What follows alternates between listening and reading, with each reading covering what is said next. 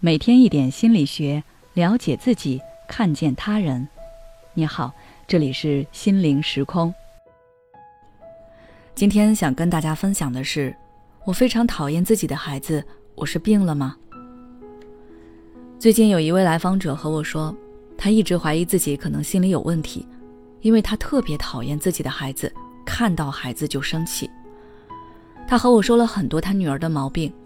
比如做事情总是拖拖拉拉，写个作业能拖拉到晚上十一点多，早上又起不来，他不催，孩子就不会主动的去刷牙洗脸，吃饭特别挑食，总会用筷子在碗里戳来戳去，每次去商场都要吵着买东西，不给买就在商场大吵大闹。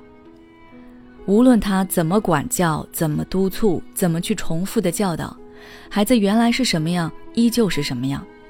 他说：“他放弃掉自己曾经引以为傲的事业，就是为了把孩子给教养好。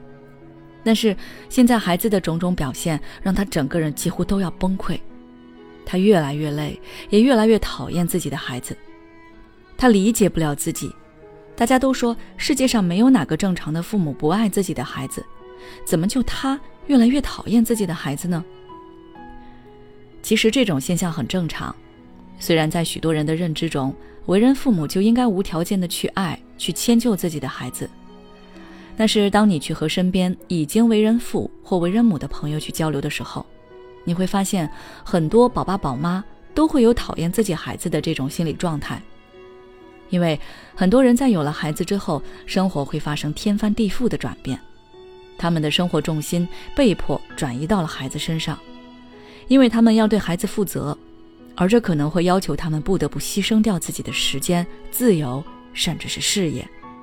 所以，过去那个潇洒恣意的自己慢慢就消失了，教育孩子成了头等大事。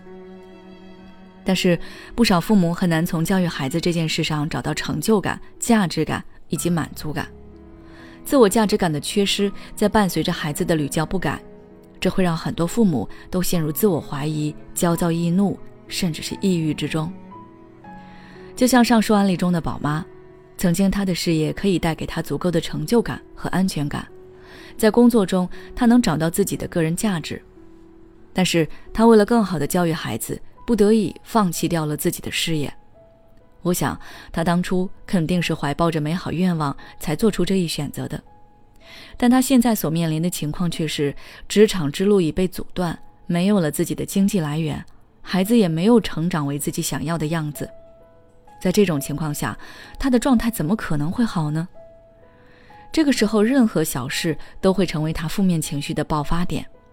人都有利己心态，他虽然会懊悔自己当初的选择，但他自己不想承担这个责任，尤其孩子给他带来的困扰很多，于是他潜意识里把自己所遭受的一切都归罪于孩子。认为如果没有孩子，自己或许就会过得更好，从而产生讨厌孩子的心理状态。针对这种心理状态，我们首先要认识到这是一种很正常的心理现象，不要把它往严重的地方去想。因为当我们尽心尽力去做一件事情，却收效甚微的时候，我们就会感到非常疲惫，同时也会变得焦躁易怒。这个时候，我们难免会讨厌一切。包括自己和孩子，这不是病，只是我们太累了，需要去放空。所以，你可以暂时从这种情况中脱离出来，把孩子交给家人带一段时间，自己出去放个风，让自己喘口气。等到自己冷静下来，负面情绪得到暂时缓解之后，再去说服自己接受现实。不要给孩子和自己设立那么高的要求，尝试接纳自己，接纳孩子。此外，你要把关注点多匀出一些放在自己身上。前面说了，你是因为把自己人生的成就感、价值感都放在了孩子身上，所以当孩子表现的不如人意时，你才会情绪崩溃。那如果你本身就有其他的寄托呢？因此，我建议你还是要有一份自己的事业或者是兴趣爱好。抚养孩子也不要自己一个人承担，要让你的伴侣参与进来。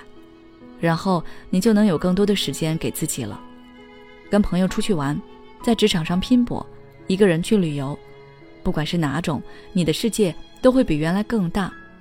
视野宽阔了，心态也就会放松了。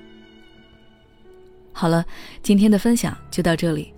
如果你想要了解更多内容，欢迎关注我们的微信公众号“心灵时空”，后台回复“产后抑郁”就可以了。